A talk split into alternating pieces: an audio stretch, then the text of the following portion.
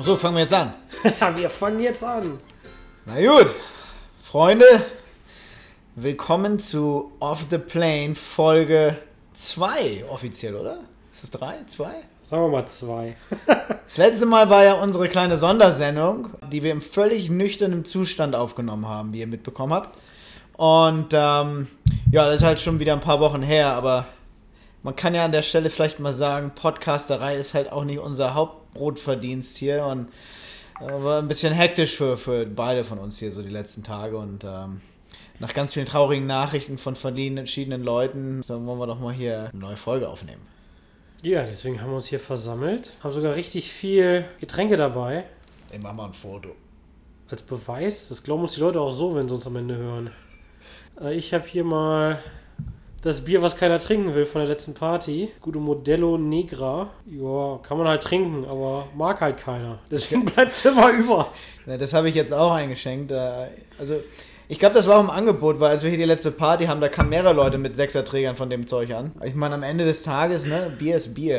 Äh, Da muss man jetzt auch irgendwie nichts Falsches zu sagen. Also erstmal Ja, Cheers dazu und Cheers an unsere Zuhörer. Hoffen wir, dass ihr hier immer, dass ihr da irgendwie auch einen trinken könnt demnächst. Ja, was gibt's Neues aus New York? Eine ganze Menge eigentlich. Großes Highlight vor zwei Wochen war hier riesig Feuerwerk angesagt und ähm, mal erstmal rausfinden müssen, warum eigentlich. Ja, Meilenstein 70% Vaccination wurde erreicht. Das heißt, die Stadt ist quasi bis auf so ein paar einzelne Ausnahmen back to normal, kann man glaube ich sagen. Ich glaube, es ist alles geliftet, außer irgendwas mit Schulen. Irgendwelche Schulen, Kinder, die sonst immer noch nicht dürfen. Also was sind gerade die Impfregelungen? Impfregelung ist, alle über zwölf Jahre dürfen und dürfen auch überall, weil es mangelt nicht am- an der Impfung, aber es mangelt an den Leuten, die zur Impfung kommen. Ja. In anderen Worten, alle Leute, die irgendwie normal drauf sind, äh, beziehungsweise in unserem Alter, hatten jetzt die Möglichkeit, sich äh, impfen zu lassen und äh, die meisten Leute haben das dann halt auch getan. Deswegen in der Stadt braucht man jetzt eigentlich keine Masken mehr tragen. Einzelne Leute sagen das teilweise noch so. Aber äh, es führt dazu, dass die Stadt halt einfach wieder zurück am Leben ist. Das heißt, die, die Bars sind voll, die Restaurants sind voll, Theater haben wieder auf, Broadway-Shows habe ich neulich gesehen, machen sie hier neue Schilder ran, da kommen die neuen Vorführungen bald. Ja, die haben jetzt die rehearsed. Ich kenne da jemanden, der Broadway arbeitet und die müssen jetzt, weil sie halt über ein Jahr zu waren, müssen jetzt mal gucken, wer denn von den Schauspielern und Sängern noch verfügbar ist. Und das ist quasi jetzt für alle die Leute wieder zurück auf Anfang, weil die jetzt erstmal wieder gucken müssen, wer denn überhaupt die Hauptrolle singt. Ja, oder, oder mittlerweile irgendwo anders arbeitet und nicht mehr in dem Gewerbe, ne? Genau das. Ja, und was, was natürlich auch dazu führt, und das ist eine Sache, woran man wirklich erkennt, die Stadt ist wieder zurück am Leben, die Straßen sind gestopft voll. Also Verkehr ist hier absolut wahnsinnig momentan und eigentlich sogar schlimmer, als ich mir das zumindest so in jüngerer Vergangenheit, vor allen Dingen auch vor Covid, Das ist bestimmt einfach nur die historische Verklärung. Wahrscheinlich ist es historische Verklärung, aber ich würde sagen, da ist halt momentan schon echt viel Stau und Verkehr überall und, und nicht nur auf den super Hauptstraßen um die Tunnel herum, sondern auch auf den unmöglichsten Nebenstraßen. Irgendwo ist einfach extrem viel Verkehr. Und eine Sache, woran das, glaube ich, liegt, ist die Tatsache, dass Leute kommen zurück in die Stadt, Leute fangen wieder an, hier im Büro zu arbeiten. Und all die Leute haben in der Pandemie sich ein Auto gekauft und fahren jetzt mit dem Auto rum und nicht mit der U-Bahn. Richtig. Oder wenn sie vorher schon ein Auto hatten, sagen sie sich aus irgendeinem Grund, ja, aber die U-Bahn, dem, dem traue ich noch nicht. Ich gehe abends mit 400 Leuten in eine Bar und eine Kneipe, da ist kein Problem, aber in die U-Bahn, das ist nicht okay. Und da ist, glaube ich, noch so ein bisschen falscher Charme irgendwo vor der U-Bahn und deswegen kommen umso mehr Leute mit dem Auto noch gerade rein. Und ja, das ist, glaube ich, so ein bisschen eine gute Einleitung zu dem, was wir heute mal ansprechen wollen. Autofahren in den USA, dem Land der unbegrenzten Möglichkeiten. Und wenigen öffentlichen Verkehrsmittel außerhalb von New York und großen Straßen und weiten Wegen.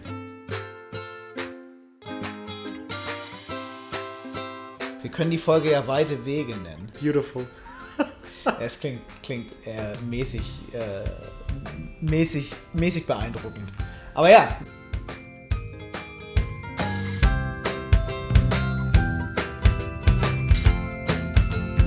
Wir müssen über Autos reden und auch den Weg, wie man hier dann zum Autofahren kommt. Was für Touristen halt die eine Sache ist und für Leute, die hier irgendwie länger sind. eine andere Sache, denn da tun sich dann irgendwann so interessante Wegbarkeiten auf. Da bin ich mir sicher, dass Sebastian da ein bisschen was drüber erzählen kann.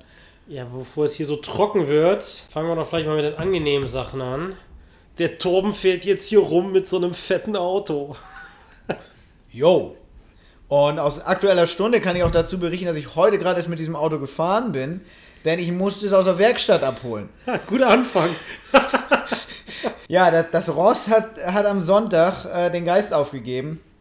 War mit einem Kumpel auf dem Weg zum Golf spielen und äh, in senkender Hitze meinte irgendwie die Wasserpumpe und irgend so ein Thermostat, das muss jetzt kurz mal den, den Geist aufgeben und alles Kühlwasser verlieren. Und kurz vor Überhitzung musste ich den Wagen stehen lassen und erstmal checken und reparieren lassen. Ja, aber bevor wir Roadside Assistance ADAC anfangen, fang doch erstmal vorne an. Was hast du denn für ein gutes Auto und wie hast du es denn überhaupt bekommen? Ja, also bekommen habe ich es, weil ich es gekauft habe. Äh, Nein, als guter Deutscher fahre ich ein amerikanisches Auto.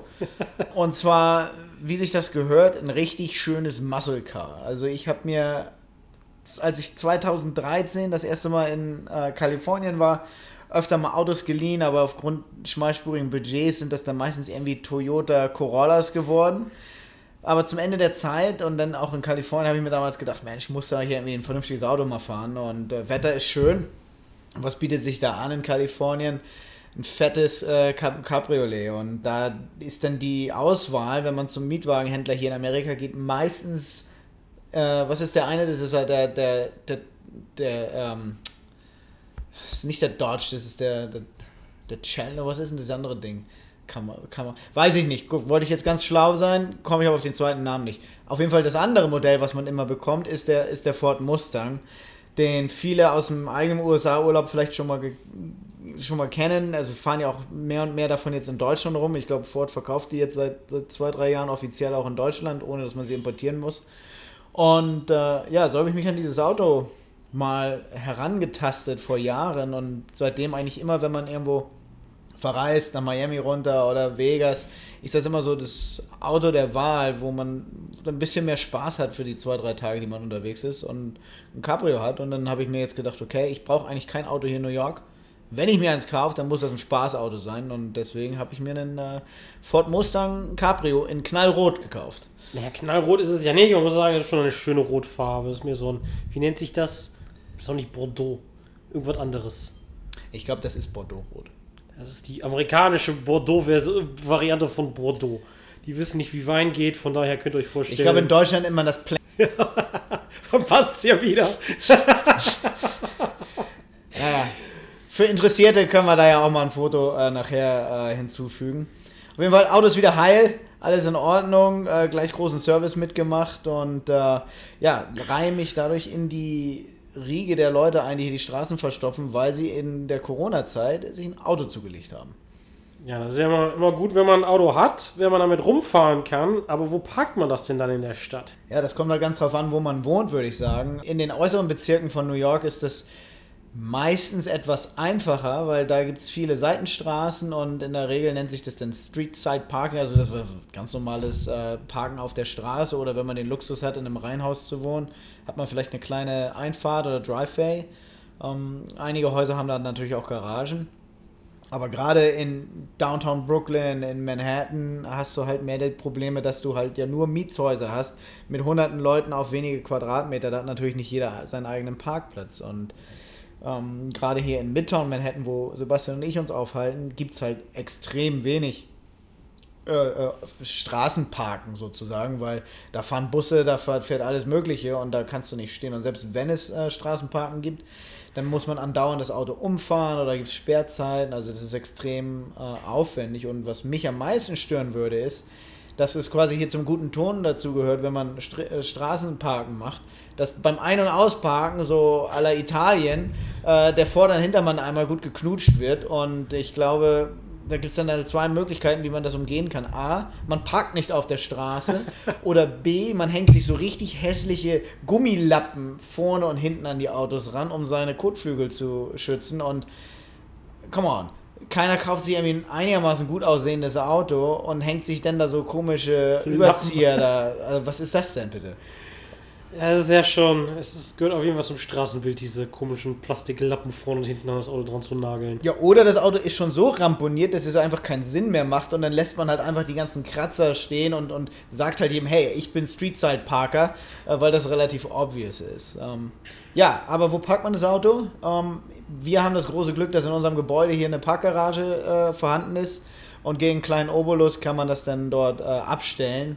Ähm, sehr interessant, weil der Parkraum auch in der Garage nicht riesig groß ist, hat man hier nicht seinen eigenen Parkplatz, sondern es funktioniert wie in einem, also es nennt sich Valet-Service, wo doch 24 Stunden jeden Tag da einer in, dem, in der Parkgarage steht. Und wenn man das Auto abgibt, dann hält man das einfach nur irgendwo hin, gibt dem Kerl den Schlüssel und der packt das Auto dann schön eng gegen neben ganz viele andere Autos und dann sagt man vorher wieder Bescheid, hey, ich hole das gleich ab schickt eine kleine Message 15 Minuten vorher runter und dann ist das Auto abholbereit mit laufendem Motor ready to go. Irgendwie ein richtig schönes Valet. Nur das ist aber derselbe Typ, so die letzten selben zwei Typen, weil die da in dem, in dem Parkhaus wohnen. Ich glaube, die wohnen da, ja. Ist, ich stelle da jetzt auch keine tieferen Fragen. Und dann, wie das sich halt so in der USA gehört, gibt man da ab und zu mal ein kleines Trinkgeld, wenn die Jungs das Auto dann da aus der Garage rausfahren und das passt eigentlich ganz gut. Also äh, es ist halt schon großer Luxus, das im Haus hier zu haben. Denn es gibt halt auch andere Möglichkeiten, wo man günstiger parken kann, aber dann hast du das Problem, als wenn du zum Mietwagenverleiher gehst, dass du halt erstmal durch die halbe Stadt eiern musst, bis du da zum, ja, zu dem Parkplatz deiner Wahl kommst, der dann vielleicht aber etwas günstiger ist. Um das jetzt aber nochmal abzurunden, ich bin ja nicht der Einzige, der jetzt hier vielleicht mobil unterwegs ist. Was hat denn der Sebastian da sozusagen? Ja, genau, der Sebastian hat sich zusammen mit seiner Freundin auch einen fahrbaren Untersatz zugelegt. Ähm, und wie sich das natürlich gehört, muss es was Modernes sein mit Computer und deswegen ist es ein Tesla geworden, der jetzt auch in einer, in einer Garage parkt. Leider noch ohne Steckdose an der Wand. Die kommt noch. Da haben wir schon mit dem äh, Landlord gesprochen, der, der dafür zuständig ist. Und wir haben uns sehr, sehr gefreut, dass er breitwillig gesagt hat, dass das gar kein Problem wäre, dass man in dieser Mietgarage da ein Kabel an die Wand nagelt. Dann hat er uns einen Kostenvoranschlag gegeben. Dann war das schon nicht mehr so lustig. Und dann später bei weiterem, weiterer Recherche haben wir festgestellt, dass ist nach New York State Law darf der Landlord einem das, der Vermieter es einem gar nicht verbieten, dass man unter Berücksichtigung aller, aller Regeln, Rechte und Pflichten als Mieter äh, sich so eine äh, ähm, Lademöglichkeit in auch eine gemietete Garage legt, ähm, weil doch der, der Hang, zumindest gefühlt in den USA oder auch an, zumindest an der Ostküste, doch sehr groß ist, jetzt hier ganz stark auf Elektrofahrzeuge zu setzen oder zumindest dem nicht im Weg zu stehen, solange es denn eine halbwegs grüne, grüne Basispolitik ist, was natürlich hier im Osten der USA mit den Democrats dann doch eher, eher gegeben ist. Und ja, jetzt fährt der Sebastian in einem weißen Tesla neben dem Torben in einem roten Mustang den Highway runter. Ich überlasse euch zu entscheiden, wer der coolere von uns ist. ich weiß auf jeden Fall, wer der schnellere ist. du beschleunigst vielleicht ein bisschen schneller, da gucken wir mal Topspeed. Top-Spiel. Garantiert auch, ist leider nur, ist, ist nur ein bisschen runtergedreht gerade. Weil sonst Bei mir ist nichts runtergedreht. Aus, aus, Aber aus historischer Sebastian, Erfahrung. Sebastian ist ja ein Hacker, der kann dann bestimmt auch den Tesla da hacken und dann gibt es da auch keine Reglementierung mehr. Nee, das war mir aus historischer Erfahrung mit der Polizei. Haben wir, steht es erstmal auf, was ist das? 85 ist ja sowieso signifikant höher als Speedlimit in, in New York und überall, wo man hier so hinfährt. Das ist übrigens Meilen per Hour. Also, das ist 85 Meilen sind. Ähm, Alexa, how much are 85 miles per hour in kilometers? 85 miles per hour is about 136.8 kilometers per hour. Ja, das kann sie halt besser als ich. Äh, aber das ist halt schon schneller, als man in den meisten Flecken der USA legal fahren darf. Also schönen Gruß ans deutsche nicht vorhandene Tempolimit. Ja, das ist halt leider hier in den USA doch eher mit 65 und teilweise auch nur 55 Meilen zieht sich das halt doch alles immer ein bisschen. Wobei das macht halt auch hin. Sinn, weil der gemeine Amerikaner halt auch vom Fahrstil und der Fahrfähigkeit weniger talentiert ist als du und ich als Deutsche, die durch 20 Stunden Fahrschule irgendwann mal durch mussten. glaube Und- nicht, dass das so sehr am Talent liegt, sondern mehr an dem Ausbildungsprozess.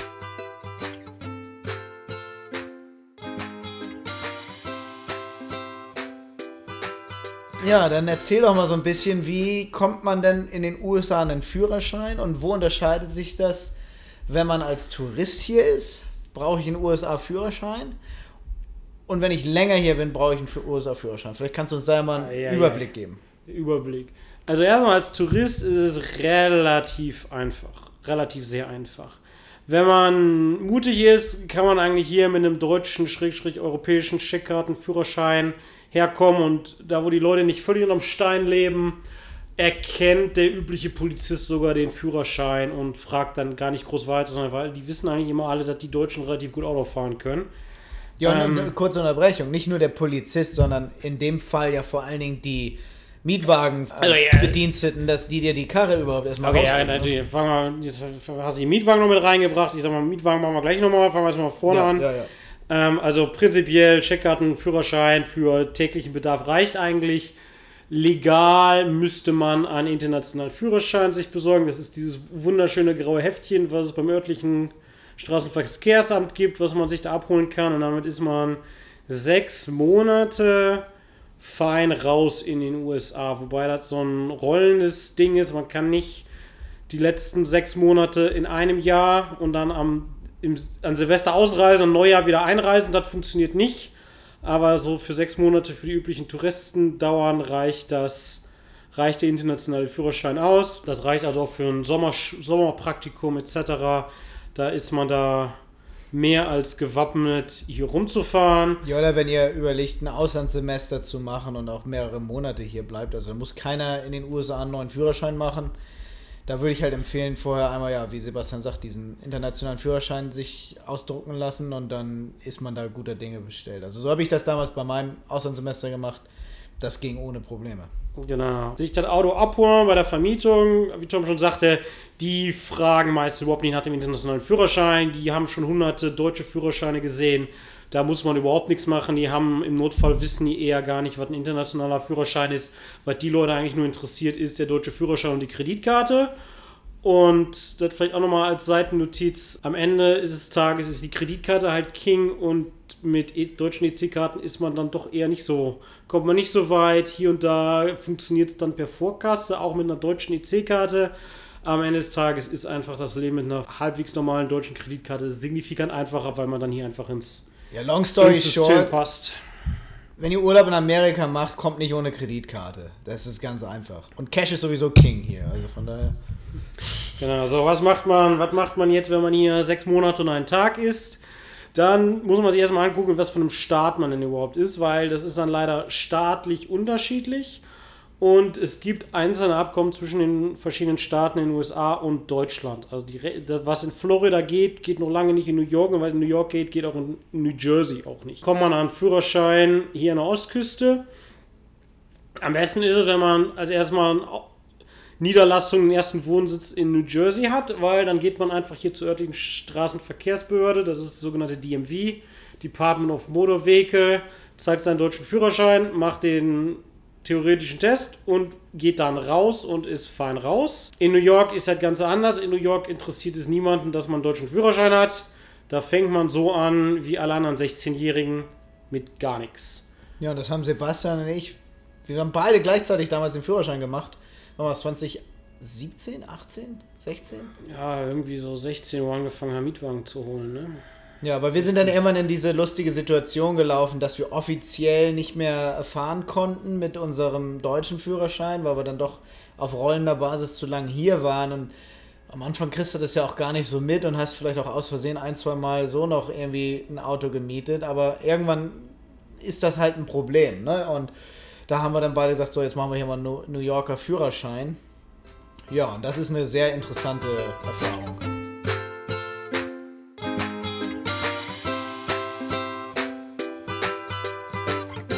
Genau, das ist in New York das- da sind das drei, eigentlich vier Stufen. Man muss zuerst einen theoretischen Test machen, danach muss man ein Video gucken, danach lernt man Autofahren, praktisch Fahrschule oder auch nicht, und danach macht man den Test. Das ist aber optional, dass man zu dieser Fahrschule geht, muss man hier mal anmerken. In- also man darf auch direkt zum, zur praktischen Prüfung gehen. Könnte man. Also, wie, wie, wie läuft das aber? Zuerst muss man diesen theoretischen Test machen. Da gibt es so ein kleines Büchlein. Das hat irgendwie so 20 Seiten oder so. Gibt es auch als PDF auf der Webseite von der DMV. Das kann man sich einmal durchlesen. Und dann geht man zum zur DMV, zum Straßenverkehrsamt, an so einen Computer und ist eigentlich so eher entspannt nach drei Minuten fertig, weil das hat nichts mit dem deutschen Theorietest zu tun, wo ja doch eher so, doch eher so merkwürdige Sachen gefragt werden. Irgendwie Motorroller von rechts, Oma mit Kinderwagen von links, von vorne kommt ein LKW, abknickende Vorfahrtsstraße mit blinkendem Verkehrslicht und einem Polizisten. Wie viele Melonen sind in dem Auto und was, wie viele kriegt Klaus? Die, also die Fragen in dem Theorietest sind einfach alle völlig lächerlich und da kriegt man eigentlich, würde ich sagen, jemand, der mal ein halbes Jahr Auto gefahren ist, kommt durch diesen Theorietest durch. Auch bedingt dadurch, dass es zumindest in den USA in letzter Zeit eine Tendenz dazu gibt, die Schilder auszuschreiben. Es gibt, keine es gibt immer weniger Symbole, sondern es wird dann immer ausgeschrieben, was denn jetzt passiert. Also nicht Schlangenlinie mit Pfeil, irgendwie lustige Kurve, sondern dann steht irgendwie, Achtung, lustige Kurve auf dem Schild ausgeschrieben. Wenn man, wenn man dann da ist, Tom und ich, wir waren beide da, wir sind dann da hingegangen und da sitzen dann halt schon 20 Leute an den Computern und machen den Test. Und dann ist man damit fertig und fragt sich, ob man irgendwas übersehen hat, weil dieselben 20 Leute immer noch da sitzen und man jetzt schon zum dritten Mal seine eigenen Fragen durchgeguckt hat und sich dann entscheidet, aufzustehen und zu gehen. Und dann war es das eigentlich. Nee, da muss man noch einen Sehtest. Den Sehtest macht man dann auch hoch, hochprofessionell bei derselben Frau, wo man sich angemeldet hat. Die hat so ein lustiges Schild hinter sich auf dem Regal stehen. Und dann muss man der auch wie beim Sehtest so die Buchstaben vorlesen. Und je nachdem, an welchem Schalter man ist, muss man halt von weiter weg oder näher das Ding lesen, weil das ist dasselbe Schild. Das ist nicht so richtig geeicht. Aber dann geht man halt aus der Straßenverkehrsbehörde raus und kriegt dann eine sogenannte Learner Permit zugeschickt. Sieht schon aus wie ein richtiger Führerschein, ist aber keiner, steht Learner Permit drauf. Und das berechtigt einem dann schon dazu herumzufahren. Entweder wenn man einen guten Kumpel hat, der ein Auto hat, dann kann man mit dem rumfahren. Da gibt es noch so lustige Regelungen, der muss mindestens 35 sein und auch selber einen Führerschein schon haben. Also zwei 18-Jährige, wo einer gerade einen Führerschein gemacht hat, geht nicht. Also mit dieser Learners Permit kann man dann auch zur Fahrschule gehen, die natürlich dann ein Auto haben und dann kann man mit denen trainieren. Und wenn man glaubt, fertig zu sein ist, dann kann man halt sich zur praktischen Prüfung anmelden. Das läuft dann meistens über die Fahrschule, aber da hat der Torben, glaube ich, auch noch eine lustige Erfahrung gehabt, weil er irgendwie zehnmal sein, seine Prüfung verschoben wurde. Ja, ich kann mich nicht mehr so ganz genau daran erinnern, wie das eigentlich ablief. Aber die Fahrschule selbst hat dann eigentlich für mich diesen Termin da organisiert. Aber die Fahrschule, bei der ich meine eigentliche Prüfung, diese, dieses Video gemacht habe und die Learner Permit erworben habe, ähm, mit der habe ich am Ende des Tages nicht die eigentliche Fahrprüfung gemacht. Da bin ich dann irgendwo zu einer anderen Fahrschule gegangen, die einfach dann terminlich mir schneller oder zu dem Zeitpunkt, wo ich dann Zeit hatte, diesen dann vom DMV Terminslot geben konnte. Und das war so ein bisschen hin und her, aber ja, so, so groß loyal, dass man alles mit einer Fahrschule den kompletten Prozess durchgeht, das hat man dann auch nicht. Also bei mir waren es definitiv zwei verschiedene Fahrschulen, die ich da besucht habe. Hab aber nicht eine einzige Fahrteststunde gemacht, denn ich meine, Sebastian und ich sind beide jahrelang in Deutschland schon Auto rumgefahren und trauen uns jetzt einfach mal zu, und wir auch hier in den USA mit, mit Mietwagen an verschiedensten Stellen, dass wir hier Auto fahren können und ähm, ja, diese theoretische Prüfung, die man dann irgendwann abschließt, die ist ja auch eher sehr anstrengend, oder? Die praktische Prüfung meinst du? Die theoretisch-praktische Prüfung, also die, hinter, wo man hinterm Steuer Ja, sitzt, das genau. für die meisten Leute ist das die praktische Prüfung. Aber der Torben hat gerade noch ein, ein Video erwähnt. Genau, man muss vorher zwischen, wenn man bevor man zu der Prüfung darf, muss man auch noch mal zu einer Fahrschule hier in New York und das ist glaube ich auch in New York einmalig.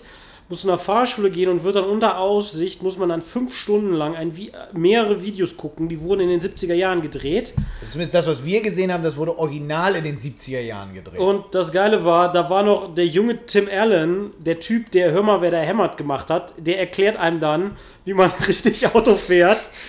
Und es sind dann auch die geilsten Autos, die sie da zeigen. Und die einzige, die einzige, die einzige Szene, die mir im Kopf geblieben ist, ist, dass sie fünf Leute irgendwie eingeladen haben zum Alkohol trinken und die mussten immer, nachdem sie wieder ein, ein Bier getrunken haben, mussten dann so ein Parcours abfahren. Und die haben man halt alle leicht lallend immer erzählt, dass das halt alles nicht so richtig geil ist. Aber sie haben eigentlich sehr viel, sehr viel Werbung dafür gemacht, wie gut es ist, Alkohol zu trinken und Party zu machen. Ja, die hatten eine ganze Menge Spaß und das sollte eigentlich also bildende Maßnahme sollte sein, trink nicht, wenn du Auto fährst. Wir haben uns aber nur gedacht, hey, die haben auch richtig Fun da, ne? Ja, also die. Das war halt, das war so ein Sonntag, der war halt so ein bisschen, na, nicht weggeworfen, aber war halt schon eine lustige Erfahrung bei dieser merkwürdigen Fahrschule, wo wir da waren. Und ja, die praktische Prüfung dann selber geht man halt irgendwo hin, macht das natürlich am besten mit einer Fahrschule, muss man es aber nicht, man kann auch mit einem Privatwagen kommen, also es braucht nicht diese lustigen Fahrschulpedale etc., sondern man ist dann am Ende, also wenn man auch ein Fahrschulauto hat, der Fahrlehrer steigt dann für die wirkliche Prüfung aus, da ist dann nur so eine Frau vom Straßenverkehrsamt, Deutsch Oder ein TÜV Mann. oder Mann mit im Auto und die sagt dann einem linksrum, rechtsrum fahren und macht sich dabei an so einem 90er Jahre iPad so Notizen. Ich glaube, drückt dann nur auf so Knöpfe. Und die Prüfung dauert dann, glaube ich, gefühlt, weiß ich nicht, maximal fünf Minuten. Das war irgendwie bei mir ist halt- links, rechts, rechts, 108, hier drei, drei Züge, Wendungen und wieder zurückfahren. Und das war's. Und, und die Prüfung findet auch nicht in Midtown Manhattan statt. Also in Manhattan selbst gibt es keine Fahrschulbereiche, sondern wie das hier funktioniert in der Stadt New York, und das mag anders sein in anderen äh, Gemeinden, aber hier in, in New York City ist die Regel so, dass es so ausgewiesene Fahrschulbereiche gibt. Und da ist dann irgendwo so ein schönes Schild an einem Bürgersteig, meistens in etwas beruhigteren Gebieten. Ich habe zum Beispiel meine ähm, praktische Prüfung in, in Queens gemacht, in einem größeren Wohngebiet. Da ist dann irgendwo so ein ganz langer Bürgersteig und da steht ein Schild, DMV starts here oder sowas. Und dann äh, leihen sich da die ganzen Fahrstuhlen ab und einer nach dem anderen, da kommt dann der DMV-Prüfer und fährt dann diesen Parcours ab, der tatsächlich wirklich zwei Blöcke geradeaus, einmal rechts abbiegen, einmal links abbiegen, wieder um den Block rumfahren, einmal wenden, einmal seitlich einparken und, weiß nicht, rückwärts fahren noch ein Stück. Ich muss nicht rückwärts fahren. Aber wenn, wenn du sagst Parcours, das ist, wir müssen vielleicht schon dazu sagen, das ist eine normale Straße. Das ist der normale Straßenverkehr, der halt in so einem beruhigten Wohngebiet oder sowas ist. Ja. Aber man fährt jetzt hier nicht äh, Fifth Avenue durch und ähm, muss äh, irgendwo auf dem Times Square eine, eine Wende, äh, ein Wendemanöver einlegen. Also das, das passiert nicht. Ja.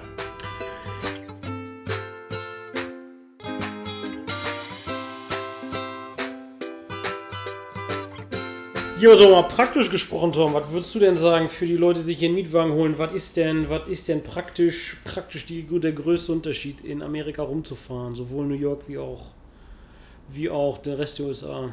Also erstmal muss man mal ganz klar sagen, wenn man jetzt nicht unbedingt durch Manhattan durchfährt und wenn man hier auf dem Urlaub ist und gerade jetzt auch äh, USA ist ja ein bekanntes Land dafür, dass man Roadtrips macht, muss ich sagen, Ur Autofahren in Amerika macht schon Spaß. Weil du hast extrem tolle Landschaften hier, du hast extrem weite Entfernungen und vor allem, es gibt halt viele, viele Bereiche, da kommst du nicht, also du hast Option zu fliegen oder ähm, Zugfahren ist nicht wirklich eine Option zu den meisten Destinationen hier. Und selbst wenn man da mit dem Zug fährt, dann bist du in irgendeiner Innenstadt, wo es dann aber irgendwie 400 Meter vom Bahnhof keine Fußwege mehr gibt. Das hilft einem halt auch nicht äh, unbedingt weiter. Also Amerika ist ein Autofahrerland, Punkt. Und es gibt ganz wenige Städte und Städtchen oder Dörfer, wo es da Ausnahmen gibt. Und New York ist eine dieser Städte, wo es halt eine Ausnahme ist, wo man mal ohne Auto ganz gut vorankommt. Und deswegen haben wir auch für die längste Zeit hier kein Auto gehabt in, als, als Einwanderer. Wie gesagt, als ich mein Auslandssemester in Kalifornien gemacht habe, da war ich in Los Angeles. Da kannst du nicht mal zum benachbarten Target gehen, ohne ein Auto zu haben, weil man da tatsächlich irgendwo durch die ja, übers Autobahnkreuz an der, an der Straßenseite geht und da liegen halt nur kaputte Reifen rum und alle Leute wollen quasi anhalten und einen fragen, ob man irgendwie lost ist, weil das, das macht halt dort keiner. Also niemand geht zu Fuß. Und ähm, das ist halt tatsächlich, du brauchst ein Auto für die meisten Fälle und wenn man vor allen Dingen einen, einen, einen typischen Amerika-Urlaub macht, wo man sich mehrere Städte anguckt, von A nach B fährt. Ich kenne niemanden, der das hier gemacht hat, der nicht dann auch an irgendeinem Punkt der Reise, wenn nicht sogar für die komplette Reise einen Mietwagen hat. Und äh, also zu deiner Frage zurückzukommen, Sebastian, Autofahren in Amerika grundsätzlich macht Spaß, gerade wenn man aus den großen Städten raus ist und, und hier durch die Weiten fährt. Es gibt extrem tolle Strecken, wo man wirklich so ein bisschen dieses Freiheitsgefühl tatsächlich erleben kann und äh, auch naturell was Schönes dabei sieht. Was ist sonst noch wichtig bei einem, bei einem Mietwagen? Gucken, dass man nicht abgezogen wird. Äh, da gibt es halt noch eine Möglichkeit, aber ich weiß nicht, ob das, worauf hast du so rausgezogen? ja, nee, das ist mehr praktische Tipps allgemein. Wir wollen hier auch ein, ein, ein Service-Podcast sein. Also Autofahren macht hier schon Spaß. Ja, genau, Das halt, Autofahren- schon mal, kann man schon mal einmal so mal festhalten. Macht dir Spaß. Äh, in überall in den USA, außer New York, ist vielleicht das einzige das Wichtige, was, was ich hier noch mitgeben würde, ist mal re- rechts abbiegen bei roter Ampel ist erlaubt, natürlich mit Vorfahrt-Gewähren-Regelung. Es sei denn, es hängt ein Schild da, wo steht No Turn on Red. Genau, da, Aber da gibt es kein Schild, sondern das steht dann da. So, das ist quasi rote Ampel ist das gleiche wie der grüne Pfeil nach rechts. Genau, an jeder, an jeder, an jeder, an jeder Ampel hängt eigentlich ein grüner Pfeil. Den, der wurde nur im Turbokapital, der fiel nur leider dem Turbokapitalismus schon zum Opfer. Ähm, aber das gilt nicht in New York. In New York City, nicht in New York City. In New York City gilt ähm, immer anhalten. Ja, aber New York City, wie, tut euch einen Gefallen, fahrt niemals in New York City Auto. Äh, wir wohnen hier halt, wir müssen das machen. Das macht nicht immer Spaß. Und hier ist halt gar nicht mal, weil es so irgendwie kompliziert ist.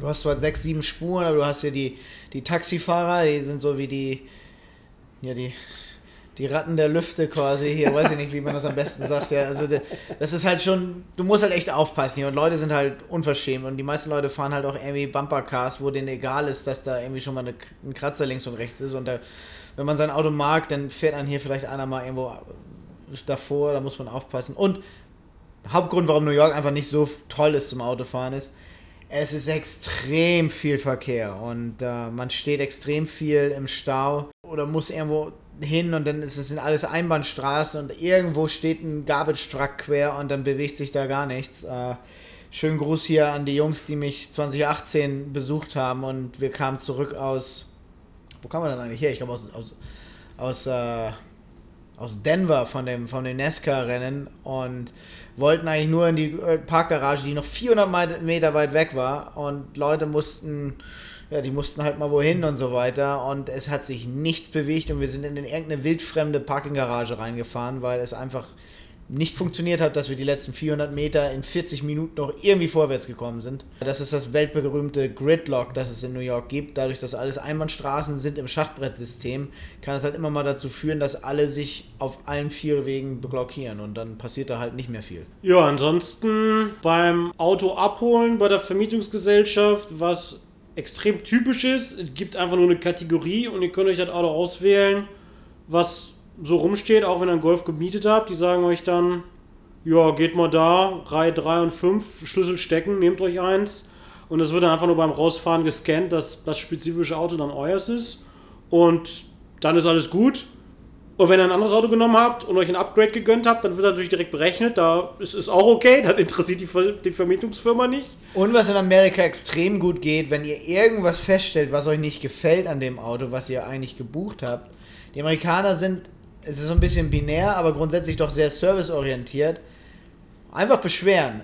In den meisten Fällen kriegt man ein freies Upgrade irgendwo hinten raus und sagt, ich gebe euch das bessere Auto dann. Also schon häufig passiert, dass man irgendwas nicht so nach dem deutsch peniblen Standard irgendwo, äh, das Auto hatte noch, äh, lag noch irgendwo Kaugummipapier rum oder was weiß ich. Anmo anmeckern, sagen hier, das passt so nicht und mal gucken, ob man ein Upgrade kriegt. Bei den meisten Gesellschaften, weil die Leute, den Leuten ist es egal, da gibt es dann meistens direkt dann die bessere Kategorie. Ja, auch die üblichen Kratzer und Bumper etc., die bei den deutschen Vermietungsgesellschaften dann immer direkt zu absurden Schadensforderungen führen. Also es gibt eigentlich keine perfekten Autos bei den amerikanischen Vermietern. Die haben alle meistens so, wenn man genau guckt, so ein paar kleine Beulen und Kratzer. Das interessiert dann aber auch keinen. Das interessiert beim Abholen keinen. Da ist man, wird man mal verwundert angeguckt, wenn man den Schadenzettel haben will. Das interessiert aber dann auch bei der Rückgabe immer keinen. Meistens schmeißt man das Auto nur irgendwo hin und parkt es irgendwo und gibt den Schlüssel zurück. Und der Typ, der dann das Auto entgegennimmt, guckt nur, dass noch alle vier Räder dran sind, schreibt Kilometerstand auf und dann ist der auch schon glücklich. Liegt halt daran, dass die meisten Autos hier, wenn in den meisten Paketen, die man bucht, ist das Auto halt voll versichert und äh, man braucht auch nicht mehr ums Auto herumgehen. Also das ist, das ist, man, also das ist schon relativ einfach eigentlich.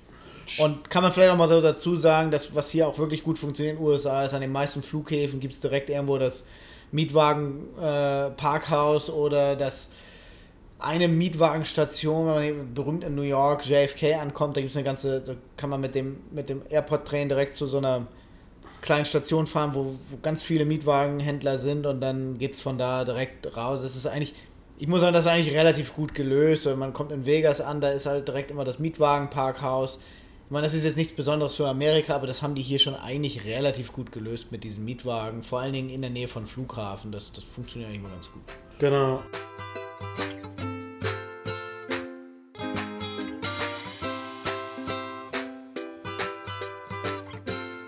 Und dann haben wir noch zwei Service-Tipps, auch wenn wir dafür keine Kohle kriegen. Was für uns immer sehr gut funktioniert hat, ist billiger-mietwagen.de. Die Webseite scheint ein paar interessante Steuerstrukturen zu verwenden.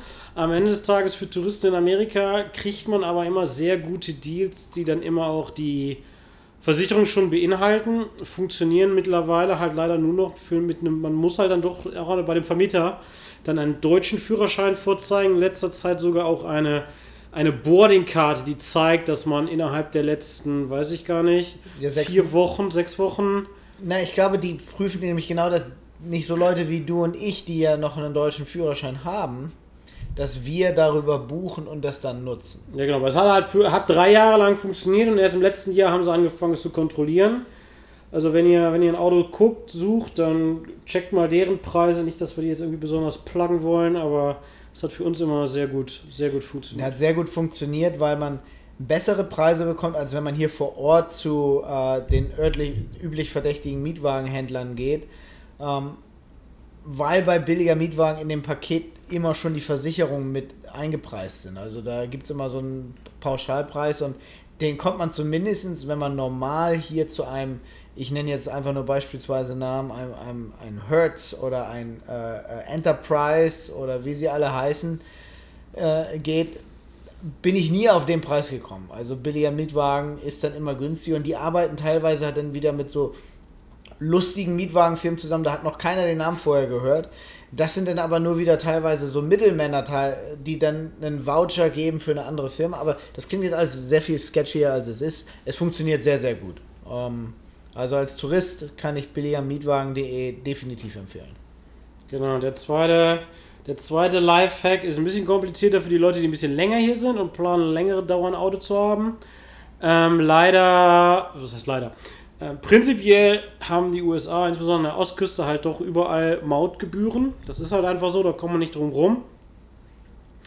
Die sind auch gar nicht so teuer. Da bezahlen wir mal einen Dollar oder zwei, solange es nicht gerade irgendeine ganz besondere Brücke ist. Die kostet Ja. dann halt fünf. Oder alle Brücken und alle Tunnel in New York. Genau, das sind so wirklich die einzigen, die teuer sind. Alles andere ist immer so, ja, für einen Dollar, den ich mir da abgezogen habe, lohnt sich doch gar nicht, die Infrastruktur zu betreiben. Sei es drum. Äh, die Mietwagenfirmen haben leider, haben lange Zeit immer relativ vernünftig gepreiste Mautgebühren gehabt. Da hat man irgendwie Ja. 5 Dollar pro Tag oder so bezahlt und dann war halt alles gut. Mittlerweile haben die da halt extrem die Schraube angezogen und mit, verlangen da mittlerweile irgendwie 15 Dollar pro Tag, pro Miettag, egal ob man durch eine Mautbrücke durchgefahren ist oder nicht. Und das Man muss dazu sagen, das, das ist für den sogenannten Easy Pass, also das Gerät oder so, so einen kleinen Transponder, den man ins Auto bekommt, der dann die Gebühren für einen berechnet. Und äh, dafür verlangen die Mietwagenhändler eine extra Gebühr. Und was Sebastian halt gerade meint, ist, halt, ob man jetzt da durchfährt durch so eine Mautstation oder nicht, zählt nicht, es wird einfach pro Tag berechnet. Und diese Preise, weil ich glaube, der Mietwagenmarkt, vor allem auch letztes Jahr, wo dann nicht so viele Leute mehr Mietwagen gefahren sind, ist angezogen. Da wurden diese Transpondergebühren halt extremst unverschämt teuer. Genau, wenn man, wenn man ein bisschen länger hier ist und Bock drauf hat, die Transponder kann man auch außerhalb von New York City sich einfach kaufen. Die kann man sich dann einfach ins Auto legen, registriert die mit, wie gesagt, der berühmten Kreditkarte und dann ist gut. Man muss da gar kein, kein Führerschild, kein Nummernschild oder sonstiges registrieren. Seitennotiz, wenn man doch mal irgendwo ein Nummernschild angeben muss, Obszönitäten sind auf Nummernschildern nicht erlaubt. Also wenn ihr mal irgendwo was angeben müsst, dann könnt ihr eines der beliebten sieben Wörter verwenden. Die werden nie und nimmer auf einem Nummernschild auftauchen und dann könnt ihr es wieder löschen oder so. Also im Notfall kauft euch den Easy Pass lieber, bevor ihr da irgendwie 15 Dollar pro Tag an die Mietwagenfirma bezahlt. Weil so oft kann man nicht über die George Washington Bridge fahren, dass das sich das lohnt. Ja, Die die kosten so viel kommst du 15 eh nicht rüber, weil da ist immer Stau, da kommst du eh nicht lang. genau. Fun Fact ist die meistbefahrenste Brücke der Welt bei Verkehrsaufkommen. George Washington Bridge. Ja, das ist schon, das ist eigentlich schon erstaunlich, so viel Stau wie da ist, dass da überhaupt noch Autos drüber kommen. Naja, ist halt, also die Brücke für die, die sie nicht kennen, die fährt von New Jersey, ist das eine der, das ist die einzige Brücke, die von New Jersey nach Manhattan reinkommt. Und die fährt halt, ja, New Jersey, obviously, äh, aus, äh, wie heißt es dann? Fort Lee nennt sich die, die Stadt.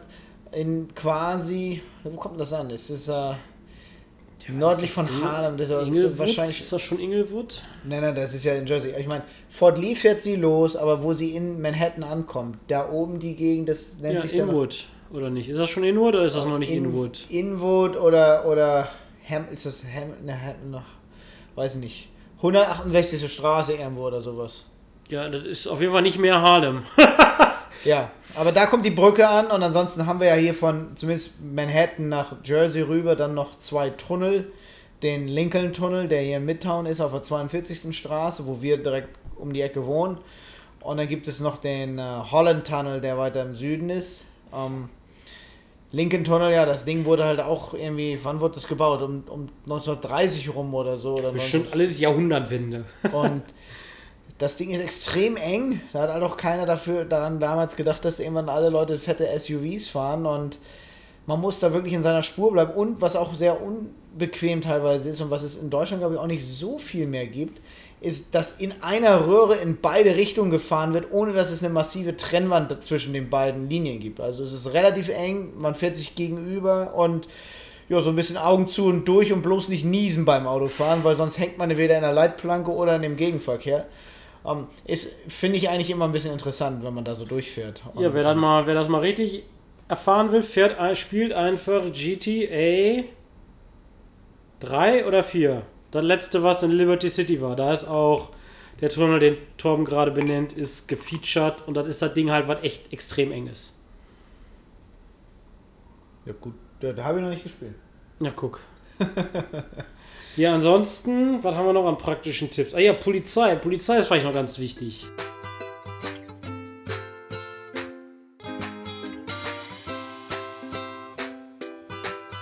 Ja, da bist Ähm. du der Experte, weil ich habe bis jetzt hat Torben ist schon viel gefahren in Amerika, aber ich wurde noch nie von der Polizei angehalten. Der Sebastian wurde auch nur einmal angehalten. Ja, was dann passiert? Also vielleicht muss man nebenbei nochmal sagen, also Polizei ist doch sehr, sehr lokal immer. Also die Polizeiautos sehen teilweise mal lustig aus, weil da irgendeine örtliche Medienagentur das Polizeiauto designen durfte. Das kann dann über cooles Schwarz mit Gold, über Rot, über Blau alles mögliche lustige Farben haben. Ja, oder Inkognito. Oder Inkognito. Und die Jungs haben halt doch irgendwie, sind da halt doch leider eher, eher, eher, ja, wie soll man das formulieren? Wenn sie cleverer wären, würden sie einen anderen Job machen, wo sie mehr verdienen würden. Ich glaube, das wäre so, ist meine netteste Zusammenfassung. Und aber sie man halt- haben aber leider halt auch einen sehr schwierigen Job in einem Land, in dem jeder halt prinzipiell eine Knarre hat. Das macht halt so eine Verkehrskontrolle für einen aus, aus einer Polizeisicht immer sehr, sehr nervend aufreiben, auch weil die Jungs Alleine unterwegs prinzipiell sind. alleine unterwegs sind. Ja, in Deutschland sind ja meistens Streifenwagen immer mit zwei Leuten besetzt, damit halt auch einer direkt der Zeuge ist. In Amerika Ist So. die Knarre der Zeuge. ist der the big iron on your hip, ne? So, wir wollen ja jetzt nicht zu sehr ins Politische abdriften. Auf jeden Fall, was machen die Jungs? Also natürlich wird sehr viel Verkehrskontrolle, insbesondere am Ende des Monats, betrieben. Nicht etwa, weil es Quotas zu füllen gäbe. Das ist einfach immer nur ein dümmlicher Zufall, dass die immer am Ende des Monats so sehr mit der Laserpistole an der Straße stehen. Ja, aber was passiert dann? Üblicherweise fahren sie dann einem hinterher.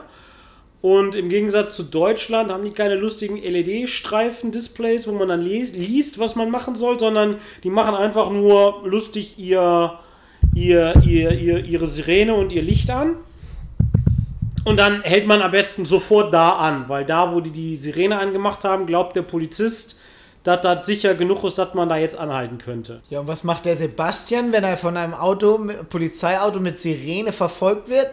weiterfahren, weil da, wo der Polizist anhalten wollte, fand ich das mal überhaupt nicht sicher. Das war in einer Ausfahrt und die Ausfahrt war in einer Kurve weil das soll man vielleicht auch mal als Seitennotiz machen. Die Straßen in Amerika sind meistens eher so designt, als wenn sie von einem Vierjährigen ge- designt wurden. Also nicht so schöne 90-Grad-Dinger, sondern es ist alles mehr so gewachsen. Also im Notfall nehmt da GPS mit Lane Assist. Also Sebastian ist dann einfach weitergefahren, bisschen Ja, ein bisschen viel, weil irgendwann hat sich der Polizist, ich war in dem Auto nämlich dabei, als das passiert ist, im Beifahrersitz, hat der Polizist sich nämlich gedacht, das reicht mir jetzt, der Typ fährt nicht rechts ran. Ich überhole den Kollegen mal und gebe Handzeichen, dass er anhalten soll. Ja, dann, dann hat- fand der Sebastian auch, dass es dann hinreichend sicher war, nachdem natürlich die Ausfahrt war vorbei, die Beschleunigungsspur war vorbei und dann war da eine schöne Schulter, wo man anhalten konnte. Und da habe ich natürlich dann auch angehalten. Und dann ist der Polizist, natürlich wie sich das gehört, zu unserem Auto gekommen. Es war ein relativ großer, was ein Van oder was ein großer SUV. Wir waren mit fünf oder sieben Leuten unterwegs. Ja, wir waren da relativ viele Leute in dem Auto. Und die Hälfte der Leute hat geschlafen, war Sonntagnachmittag, später Nachmittag und der Polizist kam an, hatte, war, war, ich, ich sag mal so, ich glaube, wir haben uns auf dem falschen Fuß kennengelernt. Ich glaube, das ist, das ist Wenn ich das mal zitieren darf, Sebastian, also Tipp Nummer eins, wenn man in Amerika angehalten wird und also pro Trip, eigentlich hat man dann schnell schon seinen Führerschein, die Registrierung in der Hand und packt beide Hände aufs Lenkrad, damit der ankommende Polizist sieht, dass man die Führerschein und Registrierung in der Hand hat und keine Waffe züngeln will. Weil da haben die immer panische Angst vor, dass man da irgendwo im Handschuhfach dann da jetzt schnell noch die Knarre rausholt. ja, lustiger, lustiger Hinweis. Handschuhfach war genau, war genau das Problem. Der Kollege hat natürlich gefragt, hat sich natürlich erstmal ein bisschen aufgeregt und ich habe ihm Ja, also, erklärt, was O- O- Originalton. Sebastian macht das Fenster runter, der Polizist kommt an und fragt, What is wrong with you? Nur um das mal so stehen zu lassen. Danach habe ich ihm meine Sicht der Dinge erklärt. Das fand er auch jetzt zumindest mäßig interessant. Hat natürlich dann, wie sich das gehört, nach Registrierung und Versicherung und Führerschein gefragt. Und da habe ich ihm natürlich sofort mal eine Führerscheinkarte. Zu dem Zeitpunkt hatten wir schon einen amerikanischen Führerschein gegeben. Aber die Versicherung, Schrägstrich Registrierung, habe, haben, da, ha- habe ich und hat auch Torben, der auf dem Beifahrersitz saß, im Handschuhfach vermutet, weil es ein Mietwagen war. Und nachdem Torben erfolglos das Handschuhfach durchsucht hat, habe ich mich zum Handschuhfach rübergelehnt und wollte Torben bei der Suche nach der Registrierung unterstützen. Bin dann aber leicht von der Bremse gekommen und hatte den Automatikwagen noch nicht in Park gestellt, sondern wir waren noch in Drive. Das Auto ist marginal nach vorne gerollt, was den Polizisten dann natürlich in, in weitere Konfusion versetzt hat, weil er jetzt dachte, dass wir jetzt wieder wegfahren wollen. wir es mal akute Alarmbereitschaft. Was zu weiteren Brüllereien des Polizisten führte. Aber zu dem Zeitpunkt hat der Polizist ja auch schon erkannt, dass er hier mit einem Volltrottel zu tun hat, der nicht weiß, was passiert. Am Ende des Tages haben wir gesagt, ja, aber wir haben keine Registrierung. Und dann hat der Polizist folgerichtig gefragt, ob das denn ein Mietwagen wäre. Und dann haben wir das natürlich bejaht und damit hat er dann gesagt, ja, es ist völlig normal, die haben keine Registrierung und keine Versicherung. Also sagt das dem Polizisten direkt, dass das ein Mietwagen ist. Und dann hat er sich nur das Nummernschild aufgeschrieben und ist dann zu seinem, zu seinem Polizeiwagen zurückgetigert, hat da sein Gemüt gekühl, gekühlt, hat meinen Führerschein überprüft und kam dann mit einem coolen Thermofax-Ausdruck zurück. Das waren dann so anderthalb Seiten ausgedrucktes Formular und Gerichtseinladung für zu schnelles Fahren in der Baustelle. Ich weiß nicht, wo die Baustelle war. Es war bergunter mit, mit, mit, mit 84 in der 65er-Zone. Jetzt wisst ihr, warum sein Tesla abgeriegelt ist bei 85 Meilen. Und ja, da war, war direkt die Anhörung mit dabei. Das war irgendwo upstate New York. Das war irgendwie zwei Stunden von New York weg. Äh, hat er nur gesagt, ja, ich könnte das ankreuzen. Und dann, also als er dann wieder kam, hat er sich auch ein bisschen beruhigt. Und dann hatte ich halt diesen, diesen Strafzettel, der auch gleichzeitig die Vorladung zur Gerichtsverhandlung war. Da war auch schon direkt ein Termin, also ein Datum und eine Uhrzeit eingetragen, samt dem örtlichen Amtsgericht, wo das verhandelt werden würde, wenn ich denn wieder Einspruch einlegen würde. Ähm, ja, das, das habe ich natürlich dann einfach bezahlt und dann war gut. Dann war nicht richtig gut, weil das war, es war praktisch noch in unserer Probezeit. Tom und ich haben den Führerschein gleichzeitig gemacht. Wir hatten dann halt, wir waren halt bei der Probezeit, Probezeit genauso wie in USA, genauso wie in Deutschland, wenn man sich dann Vergehen schuldig befindet, ist dann direkt irgendwie der Führerschein weg. Das ist natürlich auch bei mir dann direkt passiert. Mein Führerschein war dann erstmal für drei Monate suspended eingezogen. Ja, und musstest du wie in Deutschland in so einem Fall zum Idiotentest? Nein, ich war, war, war, ja nicht, war ja nicht mit Alkohol, war einfach nur ein bisschen, war, einfach einen Berg runtergerollt. Also es war jetzt mal wirklich auch, war wirklich mal nur Quatsch. Also der, der Führerschein, also die, die, die Berg runterrollen ist aufgrund der Gravitationskraft der Fuß aufs Gaspedal gefallen. Nein, weil, weil Torben und ein anderer Kollege immer mich genervt haben, dass ich immer so hart Speedlimit fahre und nicht schneller. Nein, nein, Jetzt nein, nein man einmal ein bisschen ganz kurz schneller. zu korrigieren. Nicht hart Speedlimit, das ist immer eher so 65 Meilen sind erlaubt. Wir fahren mal 61. Immer 65, immer Strich fahren. Wie auch immer, es war, war, Fahr die auf der Landstraße hier, du. es war, es war auf einer Interstate und was war das? Es waren irgendwie, am Ende des Tages waren das, am Ende habe ich 300 Dollar bezahlt für, ja, 24 Meilen drüber oder sowas. Weil das ist dann direkt die neue Kategorie, deswegen musste ich meinen Alexa. Führerschein. How much are 24 miles per hour in kilometers? Oder 24 miles per hour is about 38.62 Okay, kilometers per hour. 40 schneller Also sagen gefahren. wir, er ist quasi 40 km/h zu schnell gefahren Nein, in einer das- Baustelle. Da, da, also A war da keine Baustelle, das war einfach nur, jemand hat das Schild da stehen gelassen. Und, oder war das was 15 zu schnell? Es war 15 zu schnell, nicht 25. 15 zu schnell. Und damit, aber 15 ist, ab 14 ist diese neue Kategorie, deswegen muss ich meinen Führerschein für drei Monate abgeben. Das führt natürlich dann direkt dazu, dass man dann dreimal zur DMV laufen muss, einmal zum Abgeben, einmal zum Wiederkommen und einmal zum Abholen. Das heißt, ich habe mittlerweile so viele ID-Cards bei mir rumliegen. Ja, man muss dazu sagen, wenn, wenn immer man da mit dem Führerschein da was macht, dann ist es eher, weil der USA, der Personalausweis sozusagen, ist dein Führerschein. Und äh, wenn du aber nicht Auto fahren darfst oder kannst oder was auch immer, dann ist es einfach nur eine ID-Card oder dann eine Learner Permit, wie wir vorhin besprochen haben, oder wird dann zu einer Driver's License oder wird dann wieder heruntergestuft zu irgendwie einer nur ID-Card oder weiß gar nicht, wie das bei dir war, aber war dann man bekommt also quasi jedes Mal, wenn man eine Änderung äh, von diesem Führerschein macht, der übrigens im Vergleich zu Deutschland auch hier expired. Also hier gibt es ein Ablaufdatum und dann muss man da hin und das Ding neu beantragen. Und das funkt, fungiert halt äh, als Personalausweis, äh, Personalausweis in, in, in Kartenunion sozusagen. Äh, es gibt also nicht. Es gibt keinen Personalausweis. Ne, richtig, ja. Ja, auf jeden Fall habe ich aufgrund dieses Erlebnisses habe ich äh, jetzt sehr viele ID-Cards und ähm, ja, so einen lustigen Zettel von irgendeinem Amtsgericht von im Nirgendwo, wo ich hätte hingehen können, um mich zu verteidigen. Aber ich habe einfach nur gesagt, ja, und ich, hab, ich bin schuldig, ich habe einen Scheck geschickt und damit war die Sache erledigt. Also für die, für die polizeiliche Bearbeitung war das irgendwie alles relativ schmerzfrei. Ja, man kann auch mal dazu sagen, also es ist natürlich jetzt eine große Schocker-Story.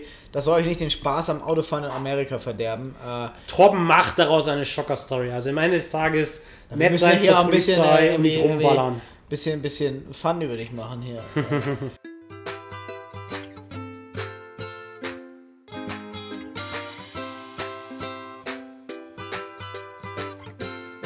Na, ganz klar, vor allen Dingen, wenn ihr irgendwo einen Westkustentrip macht und fahrt da durch Arizona irgendwo in der Wüste, da kann man ruhig, glaube ich, auch mal ein kleines bisschen schneller fahren, weil ich glaube, da A, wohnt da keiner, die Straßen sind relativ gerade und man sieht, was einen Kilometer vor und hinter einem passiert. Nicht nur wohnt da keiner, man sieht auch niemanden. Also man fährt dann auch einfach mal zwei Stunden und sieht nicht ein anderes Auto. Ja, teilweise fährt es gibt, ich bin einmal durch die Mojave Desert gefahren, äh, Richtung Grand Canyon. Ich glaube, die Strecke bist du auch schon mal gefahren und da gibt es so 300, 400 Meter rechts von einem ist einfach nur eine Zuglinie und alle paar Minuten fährt halt irgendwie so ein mega Containerzug mit doppelt beladenen Containern an einem vorbei. Also der hat halt nicht nur einen Container auf dem Wagen, sondern es ist doppelstöckige Containerzüge fahren da irgendwie durchs Nichts, also wirklich durch die Wüste, wo große Schilder sind, man soll mindestens irgendwie zwei, drei Liter Wasser und Decken und sowas dabei haben, falls man liegen bleibt.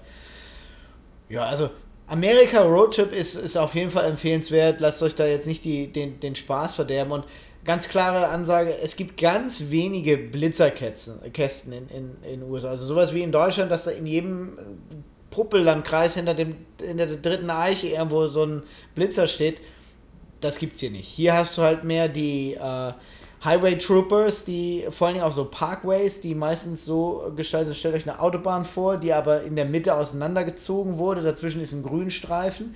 und alle 4, 5 Kilometer gibt es mal so ein kleines, eine, eine, eine flache Ecke, wo theoretisch ein Polizeiauto von der einen Spur auf die andere fahren kann. Und gerade wenn man den Berg runterkommt und da Bäume sind und dahinter ist eine Lichtung, dann steht meistens das Polizeiauto genau da, wo man es nicht sieht und fährt runter und die haben dann die Lasergun in der Hand. Also hier wird weniger geblitzt, mehr gelasert, ist zumindest so mein persönliches Gefühl. Und so kommen die Jungs dann halt dann direkt raus. Also wenn man den Trooper dann sieht und wenn er dann direkt losfährt, wenn ihr an dem vorbeigefahren seid, dann könnt ihr direkt mal langsamer fahren und schon mal auf die rechte Spur wechseln und gucken, dass er die, die Papiere rausholt. Aber mir ist das noch nicht passiert und ich fahre den Sportwagen von uns beiden. Noch nicht so lange, genau. Und ähm, man soll vielleicht auch noch dazu sagen, in, genau wie in Deutschland hat, hat auch der Polizist dann doch immer noch sehr viel sehr viel Verfügungsgewalt, außer man ist ja jetzt irgendwie wie eine besagte Sau den Hang runtergeballert. Ähm, das kann dann auch ganz schnell mal eine Verwarnung sein. So sind dann die ersten drei Sekunden mit dem Polizisten, wenn man da irgendwie ein nettes Gespräch angefangen kriegt und hinkriegt hat. Man sollte dem halt nicht über die Füße fahren, Sebastian. Der, der ne? war der Fuß war, da dem Fuß ist nie was passiert. da kann man dem, wenn man da halbwegs ein Gespräch mit dem Polizisten angefangen kriegt und nicht nur marginal drüber war, dann ist man wahrscheinlich auch mit, einer, mit nur einer Verwarnung, insbesondere als Tourist, wahrscheinlich dann auch, auch gut dabei, weil ja, weil, weil der Polizist am Ende des Tages ist ja auch nur ein Mensch. Das ist ein, in meiner Meinung ist das ein schönes Schlusswort. Der ist nur ein Mensch. Ja, finde ich auch noch gut die Kurve gekriegt.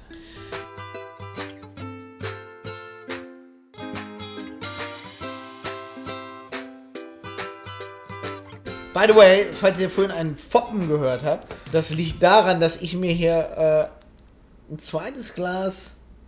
Was ist denn das eigentlich hier? Was, ja, was hast du denn da Gutes? Also, wir haben ja dieses Bier getrunken. Was war das hier? Äh, Modello. Wir werden das nochmal wieder verlinken für alle. Also, nachfolgend an unserer äh, Cinco de Mayo Folge vom letzten Mal, äh, ein, ein mexikanisches Bier, Cerveza Modelo Negro. Ähm, das ist quasi ein dunkles Nicht Negro, Negra. Negra. Was wir aber jetzt eine Parallele noch angemacht haben, äh, aufgemacht haben, ist ein äh, Bluegrass Distilleries äh, Kentucky Straight Bourbon Whiskey. Äh, also ein schönes amerikanisches Whisky-Getränk. Ja, nicht nur Whisky-Getränk, sondern Straight Whisky. Der aus dem Badge 6 hier irgendwie steht hier drauf äh, entstanden ist. Auf jeden Fall, der schmeckt ganz gut. Muss ich sagen. Trinken wir hier beide jetzt so ein ganz kleines Glas auf, auf Eis. Ich dachte, jetzt kommt auf Ex. Nee, auf Eis. Guck hier, der, der Mann, der hier mit Bleifuß den Berg runterfährt, der will auch mit, auf Ex den Whisky trinken. Nee, nee, also hier nochmal jetzt ist schön Gruß an Andy. Danke für, den, für, danke für den Whisky. Wir glauben, dass du ihn zu meiner Geburtstagsparty mitgebracht hast. Ähm, es schmeckt gut. Schmeckt gut. Schmeckt gut. Also, schmeckt gut, hört gut. Bis zum nächsten Mal. Ciao, ciao. Ciao, ciao.